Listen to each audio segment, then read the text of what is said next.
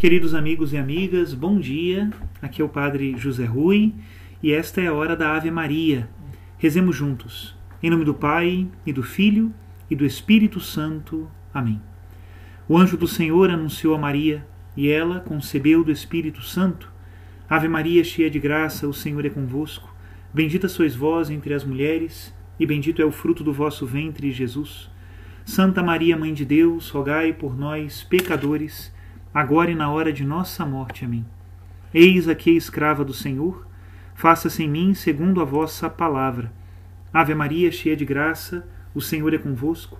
Bendita sois vós entre as mulheres, e bendito é o fruto do vosso ventre, Jesus. Santa Maria, Mãe de Deus, rogai por nós, pecadores, agora e na hora de nossa morte. Amém. E o Verbo de Deus se fez carne e habitou entre nós. Ave Maria, cheia de graça, o Senhor é convosco. Bendita sois vós entre as mulheres, e bendito é o fruto do vosso ventre, Jesus. Santa Maria, Mãe de Deus, rogai por nós, pecadores, agora e na hora de nossa morte. Amém. Rogai por nós, ó Santa Mãe de Deus, para que sejamos dignos das promessas de Cristo. Oremos. Infundi, Senhor, em nossas almas a vossa graça, nós o suplicamos, para que nós que conhecemos pelo anúncio do anjo a encarnação de Jesus Cristo, vosso Filho e nosso Senhor, cheguemos por sua paixão e morte de cruz, à glória da ressurreição da carne.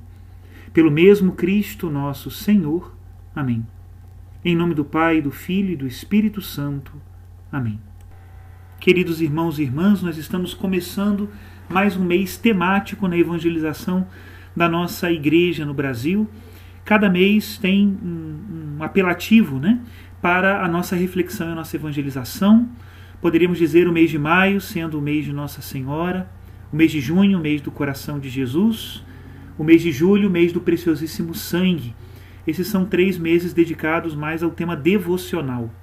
Depois nós temos o mês de agosto, que por causa do Dia dos Pais, o dia de São João Maria Vianney, também nós o assumimos como mês das vocações, recordando também a vocação religiosa, a vocação dos leigos e a vocação dos catequistas. Tivemos também o mês de setembro, que por causa da festa de São Jerônimo ser no dia 30 de setembro, nós dedicamos todo o mês de setembro ao mês da Bíblia.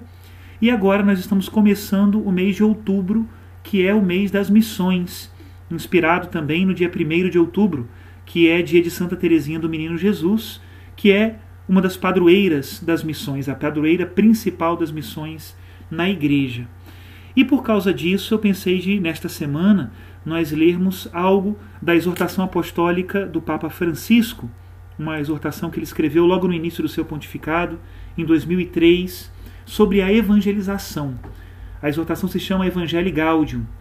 O capítulo que eu escolhi para que nós lêssemos e meditássemos nesse mês de outubro é o último, que tem como título Evangelizadores com Espírito. Vamos pedir então a Deus Nosso Senhor que a leitura deste capítulo da carta do Papa Francisco nos ajude também a nós sermos evangelizadores com o Espírito. Diz assim o Santo Padre, a partir do número 259.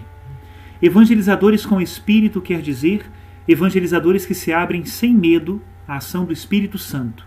No Pentecostes, o Espírito faz os apóstolos saírem de si mesmos e os transforma em anunciadores das maravilhas de Deus, que cada um começa a entender na própria língua. Além disso, o Espírito Santo infunde a força para anunciar a novidade do Evangelho com ousadia, em voz alta e em todo tempo e lugar, mesmo contra a corrente.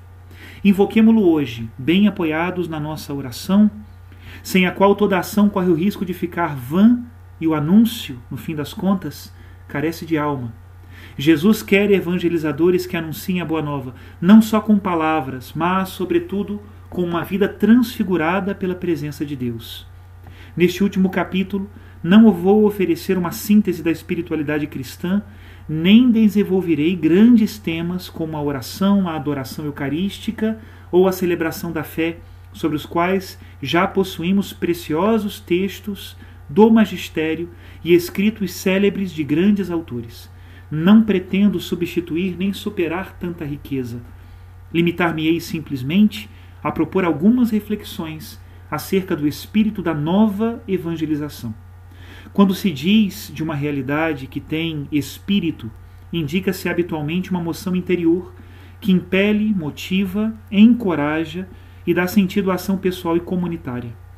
Uma evangelização com espírito é muito diferente de um conjunto de tarefas vividas como uma obrigação pesada, que quase não se tolera ou se suporta como algo que contradiz as nossas próprias inclinações e desejos.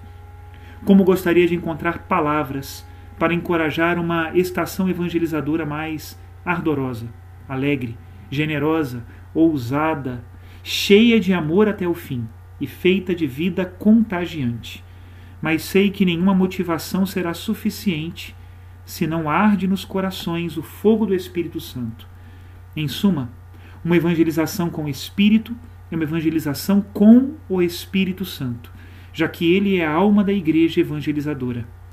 Antes de propor algumas motivações e sugestões espirituais, invoco uma vez mais o Espírito Santo e peço-lhe que venha renovar, sacudir, impelir a igreja numa decidida saída para fora de si mesma, a fim de evangelizar todos os povos da terra. Motivações para um renovado impulso missionário. Evangelizadores com espírito quer dizer evangelizadores que rezam e trabalham. Do ponto de vista da evangelização, não servem aquelas propostas místicas, mas desprovidas de um vigoroso compromisso social e missionário. Nem servem os discursos e ações sociais e pastorais sem uma espiritualidade que transforme o coração. Estas propostas parciais e desagregadoras alcançam só pequenos grupos e não têm força de ampla penetração, porque mutilam o Evangelho. É preciso cultivar sempre um espaço interior que dê sentido cristão ao compromisso e à atividade. Sem momentos prolongados de adoração, de encontro orante com a palavra, de diálogo sincero com o Senhor, as tarefas facilmente se esvaziam de significado, quebrantamo-nos com o cansaço e as dificuldades, e o ardor apaga-se. A igreja não pode dispensar o pulmão da oração, e alegra-se imensamente que se multipliquem em todas as instituições eclesiais os grupos de oração, de intercessão, de leitura orante da palavra, as adorações perpétuas da Eucaristia. Ao mesmo tempo, há de rejeitar toda a tentação de uma espiritualidade intimista individualista que dificilmente se coaduna com as exigências da caridade e com a lógica da encarnação de Cristo. Há o risco de que alguns momentos de oração se tornem uma desculpa para evitar a dedicação à vida missionária, porque a privatização do estilo de vida pode levar os cristãos a refugiarem-se em alguma falsa espiritualidade. É sumamente salutar lembrarmos-nos dos primeiros cristãos e de tantos irmãos ao longo da história que se mantiveram transbordantes de alegria, cheios de coragem, incansáveis no anúncio e capazes de uma grande resistência ativa. Há quem se console dizendo que hoje é mais difícil. Temos, porém, de reconhecer que o contexto do Império Romano não era fácil não era favorável ao anúncio do Evangelho, nem a luta pela justiça, nem a defesa da dignidade humana. Em cada momento da história estão presentes a fraqueza humana, a busca doentia de si mesmo, a comodidade egoísta e, enfim, a concupiscência que nos ameaça a todos. Isto está sempre presente sob uma roupagem ou outra, deriva mais da limitação humana que das circunstâncias. Por isso, não digamos que hoje é mais difícil. É diferente. Em vez disso, aprendamos com os santos que nos precederam e enfrentaram as dificuldades próprias do seu tempo. Com esta finalidade, proponho-vos que nos detenhamos a recuperar algumas motivações que nos ajudem a imitá-los nos nossos dias. Até aqui, a citação do Papa Francisco que vem nos falar mais uma vez de uma evangelização nova e vigorosa.